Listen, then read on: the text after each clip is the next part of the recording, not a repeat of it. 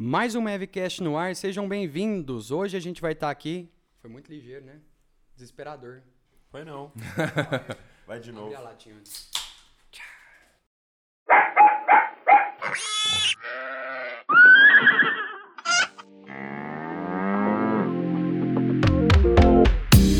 Mais um Mavcast no ar, galera. Sejam bem-vindos. Mais esse episódiozinho aqui que a gente vem fazendo com muito carinho, né não, Felipe? Tá aí com nós É Isso aí, hoje. né? Fala, João Paulo. Boa tarde, gente. Zero ressaca. Eu gosto de perguntar. Não, Sábado, zero né? ressaca. Eu f- sou o único aqui que tá sem ressaca. Que- é, Eu não tô com ressaca. Você tá com ressaca, Gil? Bem de levinho. Eu não, porque eu tô bebendo de novo, então quem se mantém bêbado não tem ressaca. Exatamente. Um dos remédios é não deixar. Não deixar o nível de álcool cair. É igual bicicleta, né? Se parar, eu caio. Mantenha-se bêbado. E é isso aí. Filipão já trouxe o Gil pra conversa. Hoje a gente vai estar aqui com o Juliano Setem. Muitos falam Setem, ele até corrigiu a gente aqui agora. Médico veterinário que atua na área de animais silvestres. E vai contar um pouquinho pra gente hoje como é que funciona esse universo aí.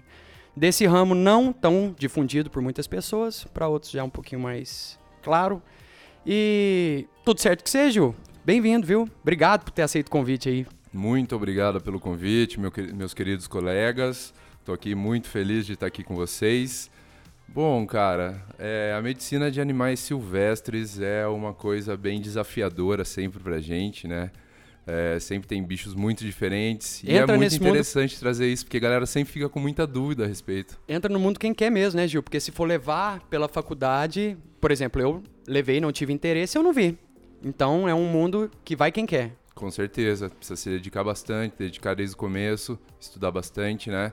Não que os outros não precisem estudar, mas esse aqui, como a gente não tem é, uma introdução aí na maioria das faculdades, a gente não tem a matéria de silvestres ou ela é optativa, é, realmente é só quem quer, só quem gosta que segue esse caminho.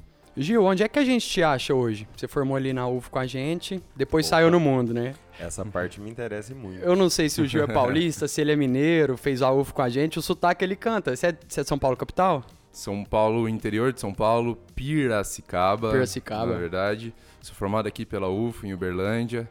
Tá atendendo lá hoje? Em Piracicaba? Agora tô atendendo no Hospital Exotic Pet em Piracicaba Ó. e tô fazendo um trabalho bem legal lá. Dan, dan, dan. Aonde mais, Juliano? Final do episódio. Hum, Não, já saberão. pode falar agora, já pode Porra, falar já agora. foi Então solta o verbo aí. Mas aí logo meu jabá. Bom, já teve, tive o convite do meu querido amigo Felipe para vir trabalhar aqui com ele, fazer a parte de silvestres exóticos, atendimentos, consultas, cirurgias. É, e vamos aí, aqui em Uberlândia tem um déficit aí de desses animais, galera não procura muito, né? Ou tem muito para vender, principalmente qualquer agropecuária que você vai, você encontra calopsitas, coelhos e toda essa parte aí a gente a gente dá um jeito, a gente tá cuidando, faz a medicina deles. Pois é, cara, essa parceria sua do Felipe eu fiquei sabendo, mas eu não entendi. Você vai continuar lá em Piracicaba e vai ficar vindo aqui pro Uberlândia? Você vai fazer atendimentos marcados? Como é que vai funcionar? Como é que vai Exato. funcionar, Juliano? A gente ainda tá vendo como vai funcionar, a gente tá planejando tudo certinho, né? Com relação à clínica, nunca é, é algo fácil, sempre tem que ter pô, esse planejamento bem complexo. É, vou ficar ainda em Piracicaba durante um, te um tempinho. É, a gente fica durante uma semana, eu fico durante uma semana lá, vem uma semana pra cá, uma semana pra cá. A gente vai ficar fazendo essa ponte aí pra conseguir atender o máximo de bichos, ajudar o máximo que a gente puder. Então é isso, né? Tá lançado aqui na Mascote Vet, né, Felipe? Lançamento oficial agora. Arroba mascote centrovete. Segue Agora- lá, galera. Com atendimentos silvestres, selvagens. Com atendimento de exóticos. silvestres, selvagens, Você sabe qual que é a exóticos. diferença, Felipe? Opa, eu ia te Daqui a pouco a gente vai ia- entrar nisso. Ia perguntar isso agora.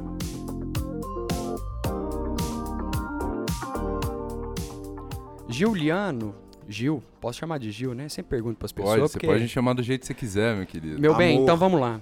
É, Como é que veio o interesse clima. por animais silvestres, Gil? Porque eu lembro, a gente fez faculdade junto, não éramos melhores amigos, mas a gente tomava cerveja, então quem toma cerveja até que bate muito papo, né? E eu não lembro de você comentar com a gente sobre animais silvestres, então até onde eu ah, puxo aqui na memória. De onde veio o interesse, Gil?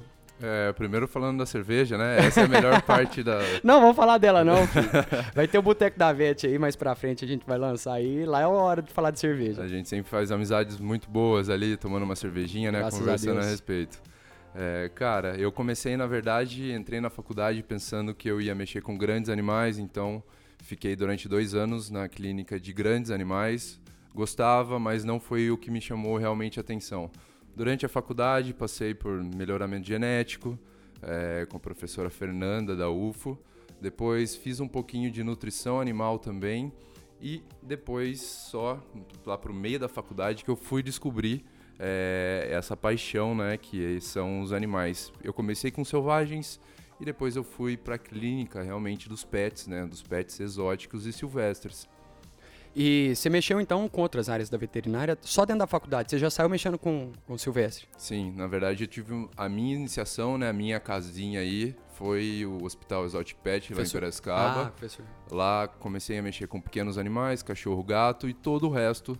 E só que eu tive um interesse muito maior pelos outros e da- foi daí que começou. Uhum, bacana. Gil, e você foi pra um lugar fazer intercâmbio bem interessante pra isso daí, né, cara? Assim, que pra ter animal exótico estranho. Você foi pra Austrália?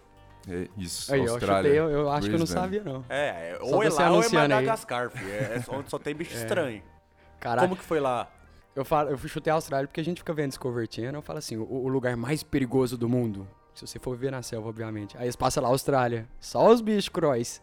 Lá tem alguns bichos bem, bem peçonhentos, né? As serpentes são muito peçonhentas lá. Tem alguns bichos bem diferentes, os mamíferos são diferentes. Lá eles não são placentários, são marsupiais. Então a maioria deles aí vai ter um, um sistema bem diferente do que a gente está. Fala aí, João. Cara, você tá indignado. Não, lá é o. Tô é- indignado, é. Deus, ali foi onde Deus já tava com preguiça de fazer os treinos. Falando, ah, joga um pouco disso, um pouco daquilo. Fio, Mistura, mistura um pato com um mamífero, dá um ornitorrinco. Esse ponto, o bicho bota ovo, tem pelo, tem bico. Mais é uma mama. Mais mama. É o Aves são ornitorrincopatologista. E vive na água. E vive. Não, tá tudo errado, velho. O que, que, é os marsupial, João? Marsupial, e aí ele tem desenvolvimento placentário incompleto, ele termina dentro da bolsa. Boa. Eu tive minhas Marsupio. dúvidas, tava, tava te zoando, não. é. Pera aí, tô certo, Juliano? Certíssimo. Aí, ó. Tá, eu ia falar agora que a Austrália nem existe, né? Se vocês forem pegar ali as teo- teorias dos terraplanistas, a Austrália é um lugar que é na beira do, da terra plana, né?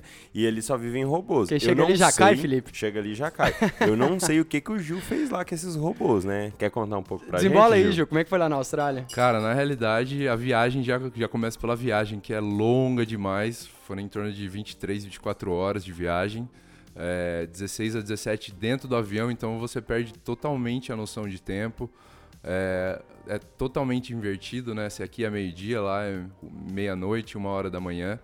É, mas foi uma experiência que eu vou te falar. Aconselho para todos que tiverem a oportunidade, vão para lá que vocês vão curtir bastante. Tem que ser assim pra romper o espaço-tempo, né? Pra entrar no outro portal e ir pra Austrália. E lá, Gil, você mexeu com animal silvestre, exótico? Ué, mas lá não tem outra coisa pra mexer lá. Não tem pet, não. Ga- galera Lá lá, não pode nem cria entrar pet. cachorro, gato, não. Lá é que cria canguru, koala, esses bichos aí. Como que foi lá? Você mexeu com esses bichos? Lá eles têm uma concepção bem diferente da nossa de meio ambiente, eles são muito conscientizados, então todos os animais são muito bem tratados, a clínica em si é muito diferente, é, eles prezam muito pela, pela medicina, realmente, pela saúde dos- dos seus animais, tanto de vida livre quanto os pets.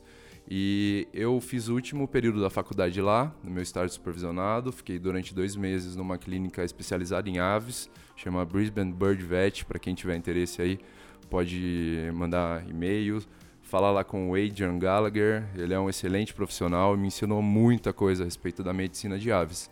É, Passa esses Instagrams depois aí pra gente colocar Claro, lá claro. no- na descrição do episódio. Opa. Pra turma achar esse pessoal aí. Na hora. E daí teve esse, esse estágio que eu fiz. Depois fiquei durante duas semanas no Australia Zoo, que é aquele que passa no Animal Planet, do Steve Irwin, né? E mexendo com reabilitação de koalas. Então era aquela época que tava tendo os bushfires lá, então tinha muito bicho que tava queimado, muito bicho debilitado. E, cara, foi uma experiência incrível. Os bichos são muito fofos. Nem o cocô daquele bicho é fedido. Eles comem basicamente eucalipto, né? É a base de dieta deles normal. E não sabia também, tem diversos tipos de eucalipto que eles comem, cada um com o seu cheirinho característico, cada um com a sua especificidade. Sério isso, velho? Se não tiver o Pô, cheirinho de não. eucalipto, você pode ir ali, que tem alguma patologia acontecendo, né? Pô, imagino, ele faz cocô com aromaterapia, gente. ele é da terra. Quanto tempo você ficou lá, Gil? Fiquei E durante... que época que você foi, inclusive? Porque estourou o Covid, né? Sim, sim. Essa até é uma história engraçada, né? Triste para mim, pro meu caso, em partes. Acho que eu tinha mais com- um pouquinho de coisa para viver por aqui no Brasil. É, fiquei durante seis meses lá. Fiz, fui para aprender inglês inicialmente. Fiz esses estágios que foram muito legais. É, depois trabalhei com lá. A vida não é fácil, né? Em nenhum lugar que a gente vai do mundo. Então fiquei trabalhando de é, motorista e fazendo mudanças. E aí tive umas férias, voltei pro Brasil. Foi durante bem o comecinho do corona. Bom, faz um ano e pouquinho que Janeiro eu tô ali, por aqui. 2020.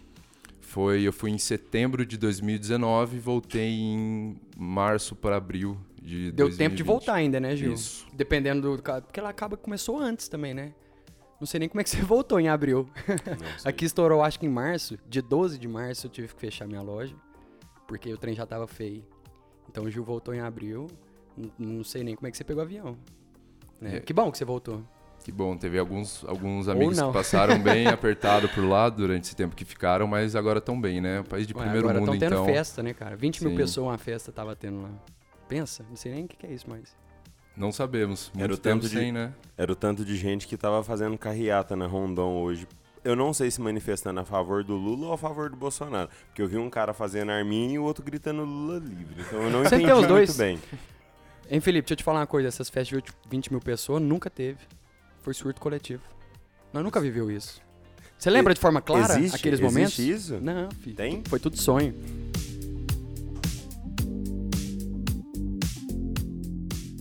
Agora, gostaria de saber de vocês, meus queridos amigos do Mavcast. Ah, Agora eu sei que tá no. Mavcast. Eu, Nossa. eu acho que ele queria falar só essa palavra. Porque eu- aqui até tô até arrepiado. Ó. Se eu tivesse de fone. Essa, essa voz, essa voz grossa do Dr. Juliano, né? Fala com a gente. Gil. Fala com a gente, Fala, Gil. bebê. É o seguinte, queria saber de vocês, se vocês já tiveram bichos silvestres, bichos exóticos, se vocês têm, já tiveram criação com um coelhinho ali, um porquinho da Índia, como que é? Tem uma tartaruga ali, né, Felipe? É exótico? Tem uma tartaruga, tem dois peixes, tem um caramujo ali. Não, mas peixe. É um peixe exótico? É um beta. Você não leva um beta em qualquer veterinário. Você tem que levar o beta no, no De veterinário onde que é o beta? Você né? sabe?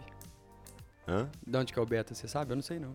Não faz pergunta difícil, cara. Mas vamos dar uma estudada e vamos pôr, pôr depois de onde que vem o Vamos. beta. Hein, Gil? Eu tive é, duas hamsterzinhas. O que mais? Eu nunca tive muita coisa, não. Acho que foi isso. Eu já tive galinha da Angola, pavão, que eu tô atrás de mais alguns aí também. Mas ele, ele não tava aqui a hora que você falou, não. Ah, quando Você eu também a teve minha- galinha da Angola, né? Eu tive, ih, tive bicho demais, tive galinha da Angola, coelho, cobra, tatu. Meu, Tatu. meu pai, pai. tinha. Tatu. Ele não tá respeitando o pai dos outros, não. Não, é que meu pai ele tinha mania de comer carne de bicho diferente. Então ele pegava o que ele via no meio do mato, trazia pra dentro de casa e ia cevando. Em outras épocas, né? Não, isso é quando eu era menino. Ia Ah, cevando, ia cevando, ia cevando. Quando eu via, eu criei amor lá no tatu. Do nada, o tatu some e tem um caldeirão de alguma coisa diferente. Era. Já tive muitos pets exóticos. Você tem algum, Gil?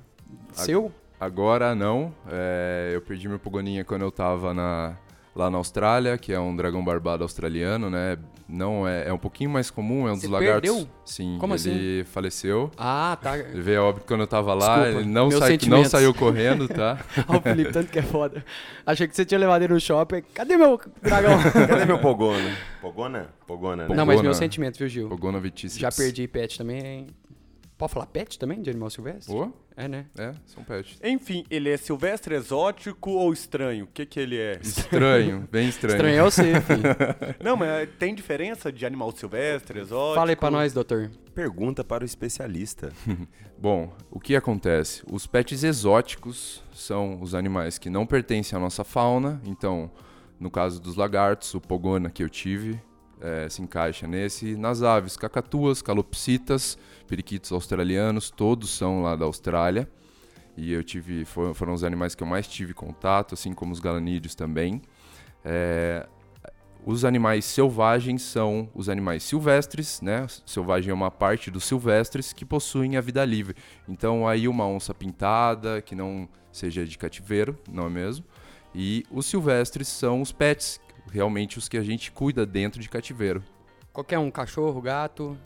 Na verdade, cachorro e gatos eles são domésticos, né? Hum, Esse- Ah, é. Eles também podem ser considerados Eles como foram domésticos. domesticados, né? foram domesticados há muito tempo já. Os gatinhos menos, né? Mas os cachorros já há milhões de anos. Assim como os furões. O furão também é um animal exótico e foi domesticado há muito tempo. Vulgo Mustela putorius furo. Aparece lá no Fantástico direto. Mas é, o silvestre, não necessariamente ele tem que ser nativo, né? Aí já é outra classificação, nativo. Os silvestres são os que a gente tem aqui na nossa fauna, na fauna brasileira, e eles são criados como pets, são criados em cativeiro. Ah, tá. E os que são é, nativos e não são criados em cativeiro é o que você falou do selvagem. Isso aí. Resumindo então, animal selvagem é o, é o contrário do domesticado. O animal exótico é um animal trazido de fora da nossa fauna e o animal silvestre é um animal que vive na nossa, no nosso bioma. Maravilha. Perfeito. Passou na prova. Bioma, bioma, gastou agora, né, a ecologia. E só pra, Pra já quem tá elogiando, eu não sei o que, que ele tá Ah. querendo, alguma coisa que pegar o momento de falar agora, porque a gente teve uma interferência aqui de seres é, ectoplásmicos que falando que os betas vêm do Vietnã e da China. Ah, então aí tá a origem deles, né? A origem dos betas. Ah, ó. A gente já teve. Obrigado. É, tudo aqui, ó, online. Chegou no e-mail agora. É, chegou no e-mail. Porque o programa é ao vivo, né? Sim. O pessoal ouviu e já mandou pra Seres gente. ectoplasmáticos. Então tá respondido mais essa daí.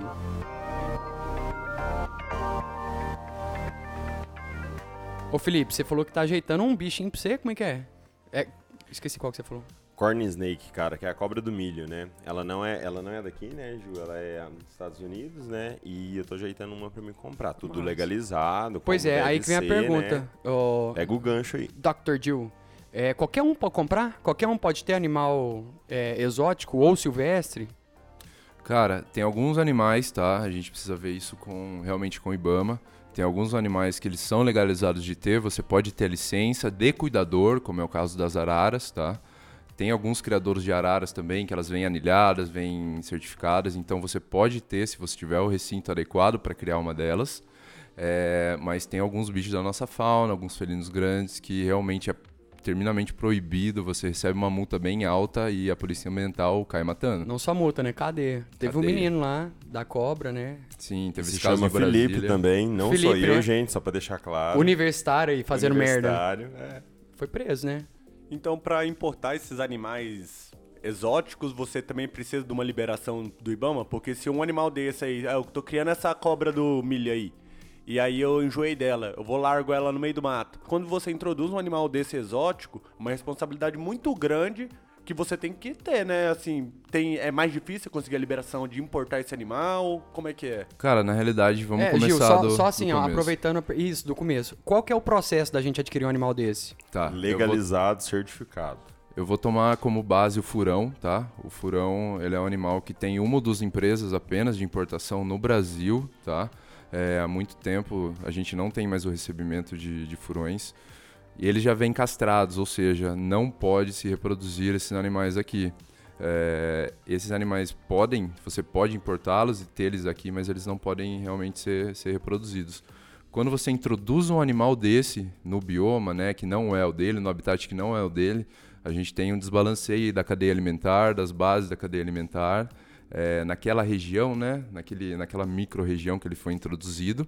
E, cara, isso daí vai causar um, esse desbalanceio vai tanto matar os bichos, né, é, que são presas, os- as presas vão ser mais, mais abatidas e os predadores aí também eles podem contrair alguma doença diferente, né? Porque esses animais também têm existem zoonoses é, e doenças que são interespecíficas, né? Intraespecíficas. Então essa essa passagem aí de, de doenças também.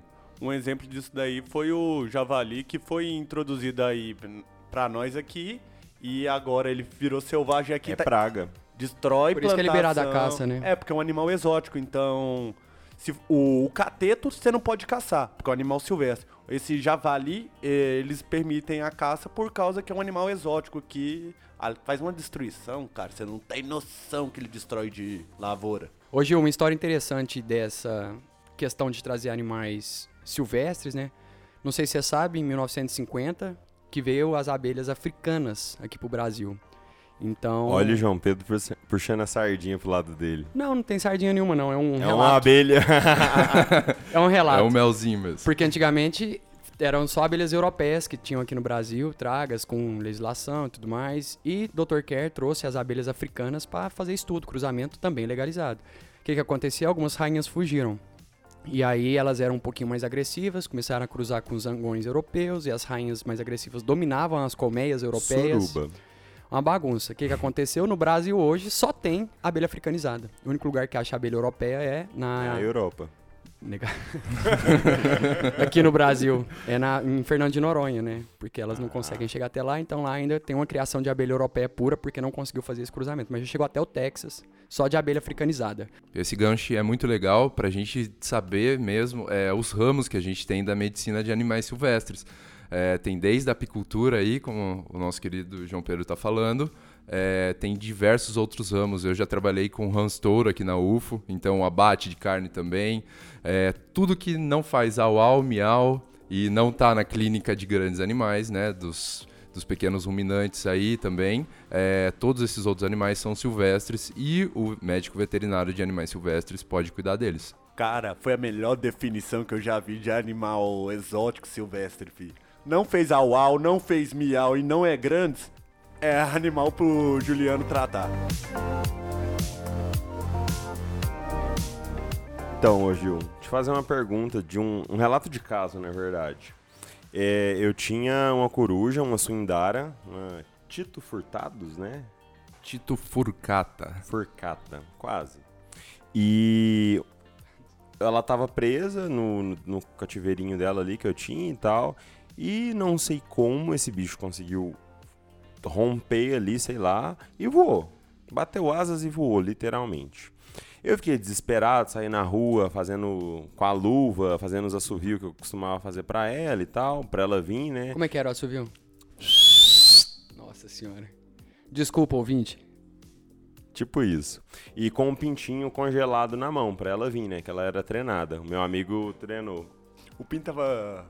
Era um pinto duro, Duro. mas, mas tava Congelado. frio. Frio e duro. Frio e duro. E congelado. treinado na mão Você não ainda. botava um pouquinho no micro-ondas, não, filho? Cara, foi no desespero esse dia, porque, tipo, geralmente deixava Tem que descongelar tentar simular e tal. a natureza, filho. Mano, ela tinha voado, eu não sabia onde que ela tava. Eu saí na rua meia-noite gritando. Pinto gelado é só pinto morto, hein? E você não tinha que se preocupar. Se ela saiu voando, tá tudo certo. Se ela saísse nadando, aí você tinha que se preocupar.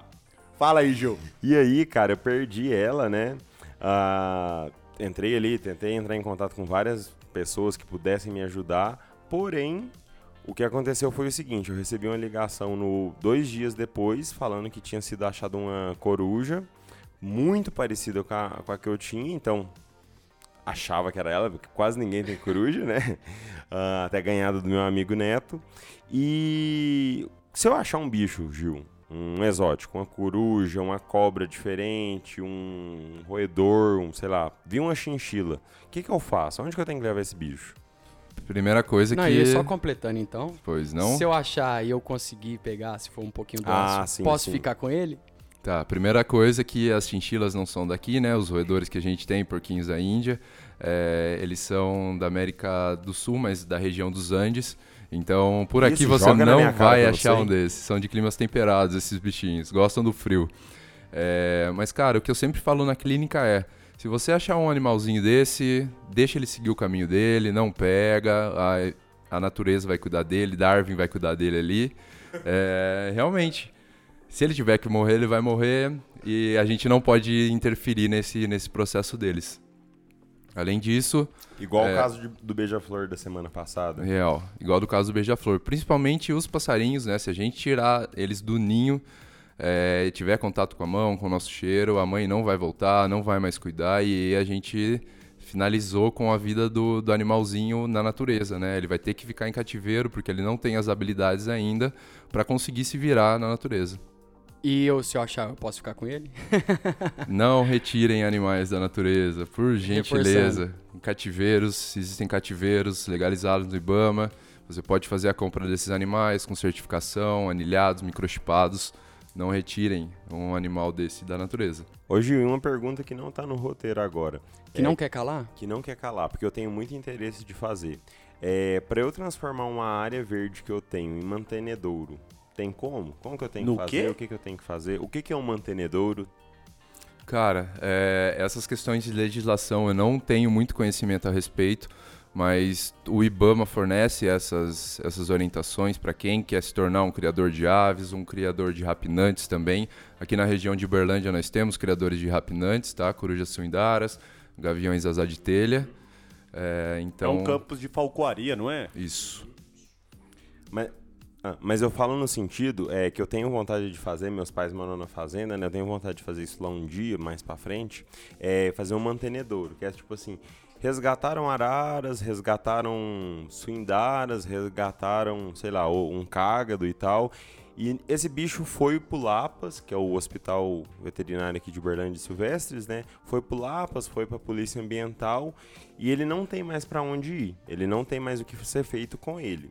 É, então tem áreas que são destinadas para você colocar esse bicho, você colocar esse bicho lá na natureza, porém na natureza, mas com alguém sempre de olho. Então tem um espaço igual lá em casa, por exemplo, tem um espaço que vai colocar, que vai colocar fruta, para a ave ficar o máximo possível é, bem tratada, porém dentro de alguma propriedade de alguma pessoa. Não é, uma é um área criatório. De, é uma área de preservação. preservação. Posso falar? É uma área de preservação.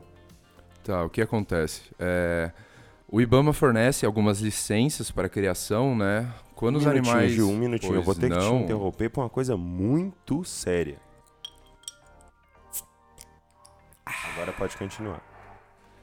Bom, é, quando um animal chega, um animal debilitado, um animal atropelado, eles são é, capturados pela polícia, pela polícia Ambiental. A Polícia Ambiental destina esses animais para os CETAS, né, que são os centros regionais de tratamento. É, após o tratamento, eles vão decidir se esse animal pode ser reintroduzido na natureza ou se ele não tem condições de viver no seu ambiente natural e ele vai ser destinado para um criador, é, para criadores registrados, tá? É importante frisar, para criadores é, que têm essa licença do IBAMA para cuidar apenas, eles não são donos dos animais. Uhum, eles, exatamente. eles concedem essa licença para cuidar desses animais que estão debilitados e não podem realmente ser introduzidos novamente. Hum, isso aí. Gil, caso de atropelamento, o que, que eu faço? Caso o bicho, obviamente, esteja ali é, respirando ainda. ainda, né? É, qual é a orientação? Cara, a orientação é sempre encaminhá-los para a polícia ambiental ou para algum órgão, órgão que cuide é, desses animais, do resgate desses animais. E assim eles vão encaminhar para um CETAS ou para um centro aí de, de tratamento para aí os veterinários qualificados, especializados vão fazer o tratamento certinho e destinar esse bicho para ou para vida livre ou para ser reintroduzido, né? Que alguns animais, se passarem por tratamentos muito longos, realmente não conseguem mais ser reintroduzidos, não tem mais a possibilidade de caçar.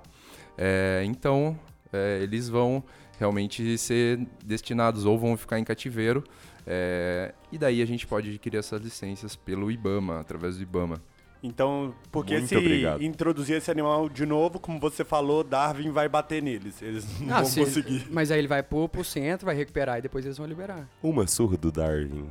Não, eles liberam ou não liberam? É, porque o carro não é o Darwin, né? Isso aí tá totalmente contra. A gente que tá invadindo o espaço do animal. A gente atropelou, então não é Darwin que matou ele. Né? Aí a gente tem que tentar recuperar ah, tá. e devolver Não, ele. mas, ah, tipo assim, alguns bichos, depois que eles são tratados, tal, tal, tal eles, per eles perdem a habilidade de convívio no ambiente anterior dele ou continua inato nele essa, essa capacidade de se adaptar ao ambiente? Na realidade, quanto mais os animais ficam em cativeiro, eles vão perdendo essas habilidades naturais, né? Vão perdendo bem-estar, vão estressando mais. Então eles não têm mais condições a partir de um de um de ficar um ter período prolongado em cativeiro, eles não têm mais condições de serem reintroduzidos, porque eles ficam dependentes realmente. Ô Gil, uma pergunta é, em relação à questão financeira, né? Um animal foi atropelado, liguei pra polícia, vocês foram lá, resgataram e estão lá, cuidando do animal. Seis meses ele teve que ficar lá. Quem paga esses custos? É, aqui na UFO, é, quem paga os custos é o governo federal, né, que é quem mantém a universidade, é quem mantém o hospital veterinário de animais silvestres. Então, aí é parte dos impostos que a gente está pagando, que é destinado também para esse, esse fim. Que teve uma baixa muito grande nos últimos tempos, né? Que a gente, É, tá gente ok, sabe. mas isso é coisa de comunista, isso aí de ó, ficar pass- passando dinheiro aí pra bicho, tá Tá ok? ok. Universitário é tudo maconheiro. Maconheiro. Calma que esse é o tema do próximo episódio. Ô Gil, mas deixa eu te perguntar uma coisa. E vou contar uma história antes. Um amigo meu na faculdade, ele virou e fez a seguinte pergunta no primeiro semestre. Eu não vou contar que é o Edinho que fez essa pergunta, para não hum- humilhar a pessoa, né? Mas ele perguntou: que tipo de mamífero são as aves? Que- é, é bem desse tipo, né? Na Austrália é, É. complicado essa pergunta. Na Austrália isso dá um bug na cabeça da pessoa, É né? Porque os bichos lá, as aves lá são mamíferos real. Mas, Gil, conta pra gente. Tem alguma diferença fisiológica, alguma diferença anatômica entre aves e mamíferos? Como é que é isso aí? Conta pra gente. E depois eu vou falar um pouquinho também, que eu trabalhei com aves, né? Cara, é, o principal é, erro que eu vejo na clínica de animais silvestres e exóticos são erros de manejo. Então a galera maneja sempre os animais é, dando comidinha, dando pãozinho, café, a mesma coisa que eles fazem com o cachorro e o gato, né? Que também tá errado, viu, gente? É, eles manejam muito errado, então a gente precisa sempre ter um acompanhamento aí de um, de um médico veterinário especialista para dar uma qualidade de vida melhor para seu bichinho, para dar um bem-estar para ele. Quanto tempo dura uma calopsita? Que você tinha falado que lá na Austrália... Quanto tempo vive uma colopsita bem manejada? Vamos mudar a pergunta. Não, eu pergunto do jeito que eu quiser. Você não vem me pagar de lumina aqui pra mim, não, que eu, eu falo do jeito que eu quiser. Olha que eu te cancelo. Pau no seu cu. Ó, Gil, é porque você contou que esse bicho vive muitos, muitos, muitos anos. É, o manejo, o que, que é de diferente? Cara, é, principalmente, é, como eu tava falando dessa questão ambiental, eles manejam os bichos de uma maneira muito legal lá na Austrália, né? Então, as calopsitas que são de lá, que são originárias de lá, é, eu já vi calopsita quando eu tava fazendo esse estágio que eu contei pra pasmem com essa vocês, informação. de 30 fucking years. Então, é muito tempo, eles vivem muito, e aqui a gente pela nutrição, pelo manejo inadequado, eles vivem bem menos, né? Cacatuas eu já vi de 40 anos, nós operamos uma cacatua de 40 anos, tá? Então, é- realmente é uma coisa que a gente precisa adequar no nosso método de criação aqui, principalmente de aves. Essa é a importância de ter o acompanhamento de um veterinário especializado nesse setor. Né? Por causa que às vezes o hábito, por exemplo, você me contou de da semente de girassol, que vem inclusive com passarinho na, no rótulo, não é, não é bacana você dar essa quantidade tão grande de, de semente de girassol. Com certeza. Semente de girassol é uma semente muito gordurosa, né? Tem outras também, mas a de girassol é, é o principal pelo custo-benefício dela. É, o custo dela é bem baixo, então a galera introduz muito na- no manejo desses animais e é um- uma quando prolongado, né? Essa, essa ingestão vai provocar problem- problemas hepáticos aí bem bem agudos, bem diferentes, né? Crescimento de bico, crescimento de unhas, descoloração de penas. E ele, esse bichinho não vai conseguir metabolizar direito os nutrientes. Faz um fruaga, fuagá, aquele patê. Fuagá. É, de O povo que calopsita. não sabe falar francês, eu, Eu não vou sei te falar contar, francês, viu? não, mas eu sei o que, que é isso. É fígado gorduroso de avestruz. Avestruz? De pato. Pato. Pato. Pato, Ué, o que, eu falei? Pato. Ué, então? De avestruz, será que tem também? Ah, Acho que dá mais trampo, Deve né? ser um baita ele tem um fígado, lá, né?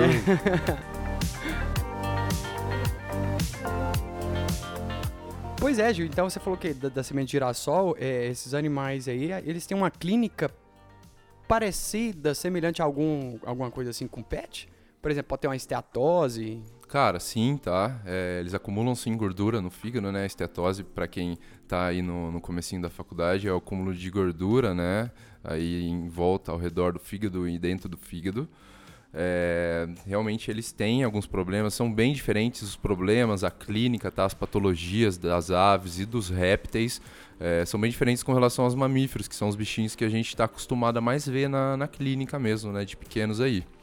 Tem alguma doença, por exemplo, patologia, por exemplo, específica de animais silvestres que a gente não encontra na clínica tradicional? Cara, é, tem algumas patologias que acometem todas as, as espécies, mas tem algumas específicas, sim. É, síndromes, doenças virais, Newcastle principalmente, que tem uma grande taxa de mortalidade. Felipe vai poder falar aí com mais. É, pega muito com em aves, mais né? peito Aves de granja. a respeito disso. É, tem, cara, tem casuística pra caramba na. Várias coisas que a gente vem conversando essa semana, eu me lembro muito, até a gente tá muito se ajudando nessa parte aí, né, Gil? Sempre o Gil me manda um caso de galinha, alguma coisa assim. É, é muito parecido. É, é bem parecido, as mesmas coisas, os mesmos problemas. Então acho que tem essa relação aí sim. E é importante lembrar também que o organismo, né, a fisiologia desses animais, das aves como um todo, é muito semelhante, muito parecida. Então, é, diferença de manejo que a gente pode introduzir tanto para as galinhas, né, para causar um bem-estar aí, a gente pode introduzir também para esses nossos amigos nossos de penas. Uhum. Cara, tem. Nas granjas, né? Quando eu trabalhava aí com granja, ah, o manejo alimentar é muito, muito, muito correto. Muito correto, porque vai a ração toda padronizada, tem vários tipos de rações, mas a parte comportamental, a parte que a gente lida ali dentro da granja, com os cuidadores, com o tipo de manejo que faz com o comedouro, altura de comedouro, altura de bebedouro, nossa, influencia pra caramba, pra caramba, cara. E eu acho que é a mesma coisa aí nos, nas aves silvestres, selvagens também, né? Tem que ter todo esse cuidado por detrás. Com certeza, com certeza a gente tem que ter e sempre estar alerta aí, né, nos sinais clínicos que eles mostram. É importante sempre frisar que um ani- esses animalzinhos, é, como eles não foram domesticados, eles ainda têm muito é, é, cortisol, né, pela, pela síndrome de miopatia de captura, tá? Todos os animais têm esse sistema, mas nos animais domesticados isso é muito menos influente, tá? Envolve é, liberação de cortisol aí, dá aquela acelerada e eles morrem, tá? A maioria dos lagomorfos, dos coelhinhos, das lebres morrem, cervídeos também morrem muito por causa disso, muito rápido. Posso dar banho nos coelhos aqui no pet shop, Gil? O que, que você indica? Não é indicado dar banho em coelho, tá? Por causa disso, é, eles se estressam muito rapidamente. São animais muito sensíveis, muito frágeis. É, apesar do, da parte intestinal, né, do trato gastrointestinal deles ser muito semelhante aí, ali o desenvolvimento do seco, muito semelhante ao dos cavalos, né, para realizar realmente a fermentação ali dos capins, é, eles são muito sensíveis ainda, não aconselho banhos nele. E uma coisa que a gente precisa ressaltar importante é que é, esses animais na natureza, quando eles estão na natureza, a gente eles demoram muito para mostrar os sinais clínicos deles. Por quê? Porque na natureza, se eles demonstrarem fraqueza, eles vão ser o, o bote, né? Eles vão ser a presa ali dos bichos maiores, a janta. Então eles demoram muito tempo e por isso para os tutores é muito importante estar bem ligado nesses sinais clínicos que eles demonstrarem nas alterações. É, Darwin vai dar na cabeça dele. Como é que funciona essa miopatia da captura? Cara, a miopatia de captura. Só pra é, fazer uma. Porque a- do jeito que você falou, parece até um, uma rabdomiólise. sim, Tem sim. alguma semelhança nisso aí? Tem sim, tem sim. A miopatia de captura, ela é gerada a partir do estresse que o bicho sofre após a contenção. Então, bichos que, que são muito estressados, né, têm um metabolismo muito rápido, eles vão sofrer, sofrer mais dessa miopatia e eles podem até virar óbito por causa disso. Então não é nem a captura, é a pura e simples contenção do animal pode causar isso. A contenção pode causar sim. Muita manipulação também pode causar. Então não é nenhum desgaste muscular, é, é mais questão de cortisol. Sim, é a liberação hormonal mesmo que causa os neurotransmissores ali vão causar um aumento é, dos batimentos cardíacos, né? E é como se desse um boom, uma bombinha relógio. Já igual o Felipe comentou que ele quer adquirir uma cobra de chifre. É, Corn não, é, snake, é corn. corn snake. Cobra do milho. Cobra, cobra de chifre. É o corn, me pegou. Enfim, boa, boa tatuagem. Aí a corn snake aí no braço do Gil. Víbora de chifres. Vamos pôr uma, põe uma foto dessa tatuagem dele lá depois pra nós, Felipe? Qual deles? É Vou difícil agora. achar. Enfim, de quem que ele vai comprar? Como é que o cara, o cara tem um estoque de cobra, obviamente falando entre aspas, ele, ele tem um criadouro lá e ele consegue vender isso. Como é que o cara adquire licença pra fazer esse tipo de comercialização? Como é que funciona isso? Cara, na realidade tem alguns bichos que já estão tão difundidos, né?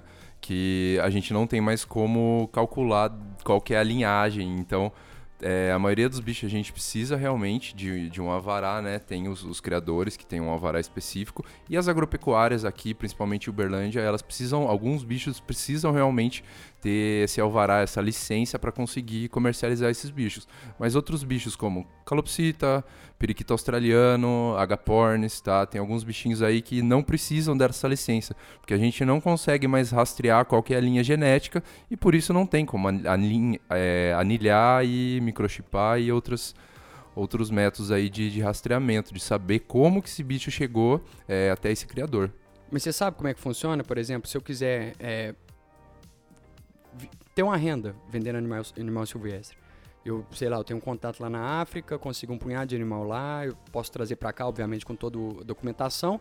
E aí eu vendo aqui repassando documentação. É basicamente isso. isso. Não é tão complicado de fazer, então. Cara, vai depender aí do animal que é, tá? Complicado eu... assim, porque todo, todo, tipo de burocracia, né? Deus me livre. Pra abrir um pet shop, né, Não, mas aqui no Brasil... A, gente, a gente visitou um, um outro amigo veterinário essa semana que ele tá importando cachorro da Rússia. E ele contou que é, tipo, dificílimo, cara. Os uhum. cachorros. É, não é qualquer e, um, e ainda né? mais por conta da pandemia agora. Então ele tá trazendo três espécimes da Rússia, de lugares diferentes da Rússia. E ele contou que é uma burocracia, né? E além dos outros, não sei quantos mil animais ele tem. Vai, a gente vai fazer uma entrevista com ele, a gente vai contar melhor essa história depois. Além disso, só para ressaltar, esse rapaz ele também tem é, dois casais de caçoar, né? Que são os emus aí australianos, aquele de cabecinha azul. Então são animais que não são da nossa fauna, que são animais de, de origem. É. São. Ele tem o mesmo porte de, um, de uma ema, uma, entre uma ema e um avestruz, tá? Só que ele tem, ele é um bicho muito mais rústico e ele tem uma, uma, uma massa dorsal, como se fosse uma, uma nadadeira ou alguma coisa desse tipo na cabeça, é um bicho muito específico da Austrália e esse rapaz ele tem dois casais desse animal. Então, mesmo sendo difícil, se você realmente né, tem as condições para criar esses bichos, tem o recinto adequado e claro, não é um bicho barato. Nossa, então você precisa ser, precisa ter algum Só pelo porte ali para. Você falou aí. Pablo Escobar. Ele, ele, ele falou que, o, que os bichos comem igual a um cavalo durante o mês. Ele, ele não comprou um cavalo para economizar.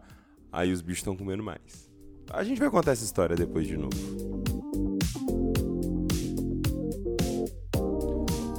Gil, que animais aí você já pegou para tratar, para cuidar, resgatar? Cara, é, aqui a casuística eu ainda não peguei muitos casos, mas no hospital lá de Piracicaba a gente chegam muitos roedores, tá? Porquinho da Índia, hamster, girbil. Então são bichinhos bem pequenos, né? Ali com as suas 30, 50 gramas, muito difíceis de tratar, né? É... Você pega uma veia, Se você acha que um pincher é difícil de pegar a veia, imagina um porquinho da Índia. Realmente, a gente não consegue pegar veia, e a gente precisa canular intraósseo, né? Realmente, intraósseo tem uma eficácia bem melhor aí nesses cês, bichinhos. Vocês aprenderam a fazer canulação intraóssea na faculdade? Não.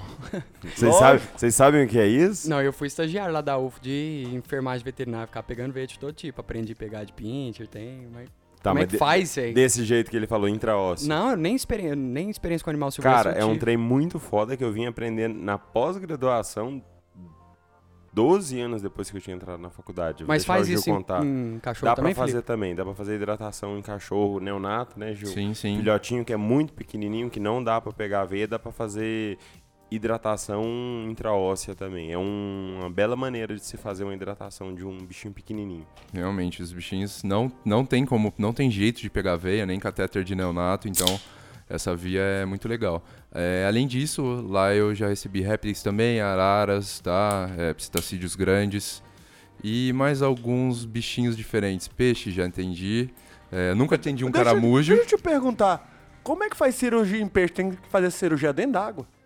Cara, é, eu acredito que o nosso querido amigo Eduardo Zucchini vai conseguir falar mais a respeito disso pra gente, que é quem tem, ou o Vinícius, Também que tem uma experiência, aqui, né? Que eu ia mandar um abraço pra ele no final do episódio, que não conseguiu estar aqui com a gente hoje. Nosso Salve querido anão. Pacheco. Quem trabalha não, não dia de Pacheco, sábado é liso ou desorganizado. Não pode falar Pacheco. Salve Vinícius. Não, não, é organizado, porque sexta que vem ele não vai trabalhar. Ah, verdade. Aí quem trabalha sexta é liso ou desorganizado. Aí. Mas sexta que vem ele tá trabalhando no sábado para não poder trabalhar na sexta que vem. Tá. Gil, Continua, perdão. Gil.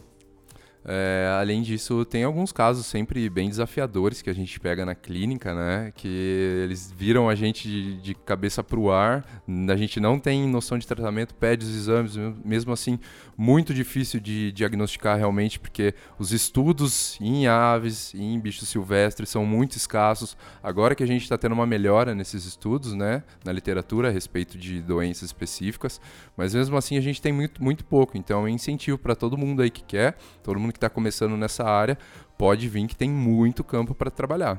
Cara, é, é, Pode falar, Felipe. É que eu ia falar, né? Tem muito campo para trabalhar, cara. Tem. Ó, então de bicho que tem a variedade, cara. Não, e no, o problema não é o tanto de variedade de bicho, é a falta de profissionais capacitados capacitados Então é uma baita oportunidade dos dois lados, é uma, né? É, dos dois lados, é uma via de mão dupla aí. A gente passou essa semana em várias clínicas de Uberlândia, que é Cara, eu acho que eu. Você foi fazer eu pesquisa vou resumir. de mercado nessa Não, fase. não foi pesquisa de mercado, não. Foi apresentar Dr. Gil Exóticos. É, todas, praticamente todas, para não falar todas, 95%. A gente chegava, ó, oh, como é que tá aí atendimento de silvestre, selvagem e tal? Não, não tem. Ah, para quem vocês indicam? A gente não sabe, não tem profissional em Uberlândia. Lapas, né? Né, Gil? Muito centralizado lá. E, e mesmo no Lapas, cara, esse caso do Beija-Flor que a gente falou mais cedo, o Lapas não atendeu. Então, a mulher entrou em contato comigo, eu entrei em contato com o Gil pra poder estar tá atendendo esse bichinho aí. Foi bem simples esse caso, né, Gil? Foi bem sossegado, mas até, até levar no próprio Lapas, que não funciona dia de final de semana, é difícil. Então tem oportunidade aí, galera. Quem tá aí na faculdade, quem tá ouvindo a gente, vale, vale a pena pelo menos fazer aquele estágio, pelo menos para conhecer, saber o que, que é, é como o que o, saber que uma ave não é um mamífero, saber que girassol não pode dar, para pelo menos aquela aquele papagaio da tia chata, a gente conseguir fazer alguma coisinha ali para ele. É aquela questão, né, de saber que não quer pelo menos. É, pelo, é. pelo menos que uma não coisa quer, que a gente né? não é, fez, né? Exatamente. E aí, Juliano, é... você tem um, algum caso muito estranho, diferente, inusitado aí que você pegou, que você podia contar pra gente? É, desses bichão todo aí que você atende. Ou bichinho, né? Os bichinhos, claro. É, cara, eu peguei uma que me marca bastante, é o Blue, que é uma arara canindé de dois anos aí, eu peguei... Ele chegou para mim na consulta tem uns dois meses, mais ou menos, dois, três meses.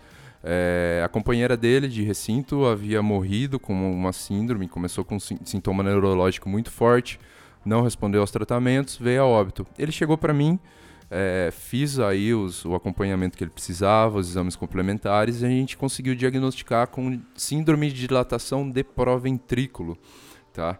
É, que é uma síndrome aí causada pelo bornavírus. E a partir disso a gente instituiu, né, fui procurar na literatura realmente os tratamentos mais atuais que tinham, que existiam para isso. É, como fiquei muito chateado porque a chance de melhora desses bichos era muito, muito baixa, tá? É, sempre que a gente relatava que tem relatado um caso na literatura, a maioria deles a gente não consegue salvar o bicho. Isso influencia diretamente aí na nossa, nossa concepção, né? Pô, é um bicho que tem uma doença e eu não consigo salvá-lo.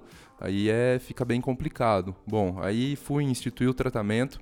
O bicho teve uma melhora, tá? Foi bem constante. Entrei com imunomoduladores, aí em concentrações diferentes do que a gente tem na literatura realmente. E depois que a gente fez todo o tratamento de imunomodulação dele, eu consegui manter ele bem, com bem-estar, apenas com homeopatia, tá? Com fitoterápicos. É uma coisa que eu gosto bastante de trabalhar, principalmente nas aves.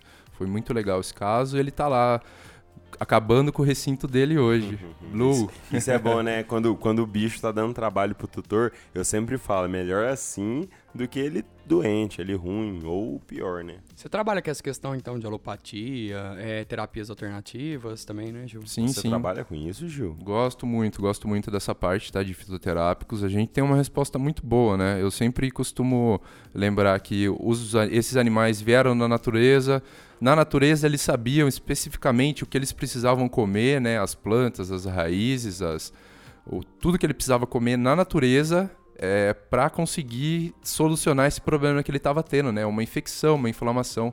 Então eu acredito que no futuro aí o caminho seja mesmo esse, tá? A gente parar de é, usar esses medicamentos sintéticos e começar a usar apenas fitoterapia é, que são medicamentos, medicações que não, de, é, não causam uma Malefício. tanta, sim, tantos malefícios aí nos órgãos de metabolização e a gente consegue dar uma qualidade de vida bem legal para os bichos.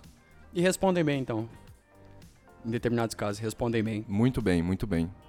Tô tendo uma, uma resposta bem boa, a gente tá conseguindo salvar bastante bicho é, com síndromes bem específicas, né? É, uma síndrome que eu sempre recebo na clínica é de automutilação, né? Arrancamento de penas, bicamento de penas. E isso pode chegar até lesão, lesões de pele, lesões musculares, hemorragias graves. Então a gente sempre prioriza aí é, entrar com homeopatia, com ansiolíticos, né? Claro, se o caso for muito grave. E depois a gente entra com, meu, com uma homeopatia é, para conseguir sanar isso daí e manter ele num, num nível de estresse é, adequado. Claro, sempre alinhando o manejo. O manejo é o mais importante desses bichinhos. Caso legal, Gil. E deve ter um punhado aqui. Se a gente ficar com o microfone aberto aqui, você vai contar uns trilhão de casos aqui pra gente. Em relação a. Como é que é a? Medicina veterinária preventiva de Silvestre. Em relação à prevenção.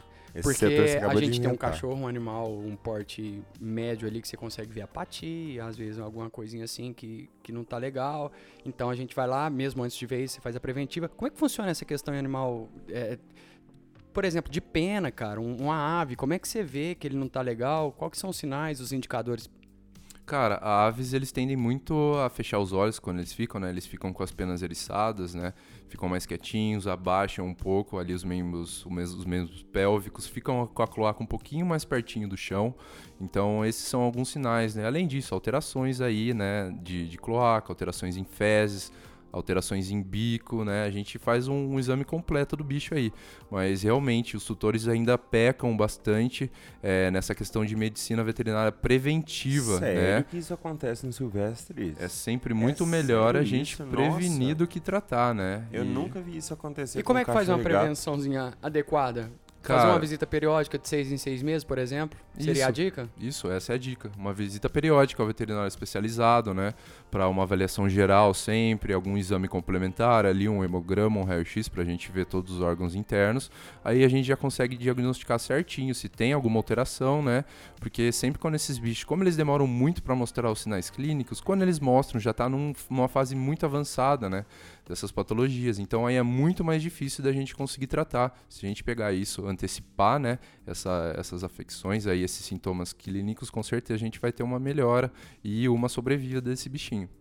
Que Pet. aula, hein? É, porque pets, independente se é exótico ou se é um animal doméstico, eles são como bebês. E bebês você leva periodicamente no médico, velho. Porque eles não falam, eles não demonstram. é- tem que ser intuitivo do tutor ou do pai pra poder. O problema é esse, João. Aí você Ô, tem que levar demais periodicamente, falar cara. isso. Não, mas você tem que levar periodicamente no veterinário. É um hábito que as pessoas não Sim. têm. Que só leva quando o bicho tá morrendo, ruim. já tá virando zóio. Aí quer que faça o veterinário faça milagre, nós não é São Francisco. E ainda põe a culpa na gente, porque a gente não deu conta de salvar o bicho. É a importância de um acompanhamento médico, mesmo que você não esteja doente. Uhum. Pet é igual um bebê. Exatamente. Inclusive, você faz check-up todo ano, né, João? Eu faço. Eu comecei, depois de velho que eu comecei a adoecer, comecei a me fuder, come- aí eu comecei. É a bebida que faz também, Você já isso. começou mais cedo, né? Não, cara. Minha vida é muito difícil, muito estressante. É meu cortisol que é alto. Gil, obrigado por essa aula, meu amigo. Foi muito interessante esse esse bate-papo que a gente teve aqui com você. É, volta mais vezes. Você vai voltar, né? Ele vai voltar, ele vai voltar. Obrigado, viu, Gil? A- Agradecendo de tá coração aqui a, a troca de ideia que você teve, a disponibilização. Você tá vindo aqui pro Uberlândia.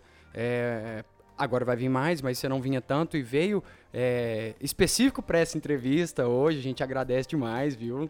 E tem algum recadinho final para deixar pra turma aí? Cara, só agradecimentos, né? Gratidão a vocês pelo tanto pela iniciativa, né, que Hashtag vocês estão tendo pelo Mavcast, quanto Mev- Não, mas Mavcast. fala Mavcast daquele jeito. Mavcast. Caralho, arrepiei. Ui! Tanto pela iniciativa aí também agradecer, né, a oportunidade de estar aqui conversando um pouquinho com vocês e poder falar um pouco dessa medicina que ainda é um tabu para muitas pessoas, né, que não sabem muito bem para onde eh, se deslocar, qual ramo. E o pessoal, como é que te acha, Gil? Cara, Quem achou é, interessante o bate-papo aí, viu que você tem conhecimento, capacidade pra estar cuidando do, do pet, entre aspas, né? Não deixa de ser um, um animalzinho caseiro ali que o pessoal tem. Como que a gente acha o Juliano você tem? Cara, é, como eu disse, eu tô atendendo no hospital em São Paulo e agora tô com esse projeto com o Dr. Felipe. Então, 15 dias eu tô por aqui em Berlândia. Pelas redes sociais também vocês conseguem me achar no arroba doutorgil.exóticos A gente vai disponibilizar lá também. e também pelos Facebook. Dr.gil, né? dr.gil. Isso, dr.gil, por favor. Abreviamento de doutor aí. E no Facebook, doutor DR também. Juliano Cetem, Medicina de Animais Silvestres e Exóticos. Gilzão, então obrigado por essa visita Calma, sua. calma, calma, calma. Vocês acharam que não ia ter o de frente com o Felipeca? Achou errado, otário? Vou até pôr o bonezinho. Oh, agora, surpresa, não tava no roteiro. Aí quem fez não é. colocou. Tô fechando Não- aqui não já. colocou, não colocou. É Isso é uma coisa que vem uma inspiração na hora, Chegou né? o momento? aquele- aquela coisa ali, né? Né, Gil? Você tá preparado? Ah, agora depois dessa exclamação sua, mais ou menos, viu? Não sei se eu vou conseguir, não. Gil, são perguntas que você tem que responder na hora. Você não pode pensar muito, não. Beleza? Pois não. Tá, tá disposto? Com a palavrinha, Felipe? Assina aqui, por favor. Opa. Gil, vamos lá então. Sobre silvestres aí, né? Já passou a mão na cobra ou tem medo de gostar? Olha, cara, agora Ah. a- as cobras dos proprietários, né? Opa. Dos tutores. é, nos répteis, gosto muito, né? Gosto muito dessa parte de répteis. E, mas a cobra de tutor nunca passei a mão, não. Não? E Você cê- já passou? Opa, sempre tem ali, né? Tô zoando, galera. E outra coisa, Medvet de silvestres. É uma desculpa pra fazer tatu ou é pra manter o hype? No meu caso, acho que os dois, né? Tá com a- quase a perna indo agora. É uma desculpa, é o Tá hype quase ali, também. né? O Eu hype gosto desse também, é estilo bom, de vida. né? Ah, comer cocô igual os coelhos é uma evolução ou uma nojeira dos lagomorfos? essa eu gastei, né? Essa pode falar, essa eu gastei, né? Essa é uma evolução, isso é bem comum, né? Pra quem não sabe, gente, arrasta pra cima depois e pergunta a gente na caixinha. E pra finalizar, hoje eu não tô muito criativo. Por que, que o pessoal dos silvestres são tão diferentes? Porque eles têm uma concepção diferente de como tratar os bichos, tá? Eles não se adequam nos padrões. Deve ser, acho que é mais ou É, menos mas isso. é por aí, Precisa né? de um pouquinho de loucura também. É, é aquela, dó- aquela, aquele- aquela gotinha, né? A go- gotinha que tira a tensão superficial e Exato, derrama o a- copo. A, a gotinha que vira um tsunami, né? Valeu, Gil, muito obrigado. Saiu por cima, hein, Felipe? Sempre, né, cara? Valeu, Gil, muito obrigado. Eu vou agradecer em nome de todo mundo que tá aqui presente, né? Duda Valentim também, Ana Hussein também, João Paulo, João Pedro, você, obrigado a todo mundo que tá aí hoje. E daqui, sei lá, dois, três anos a gente quer, vai repetir esse episódio. Valeu? Valeu, gente. Valeu, Obrigado. um abraço.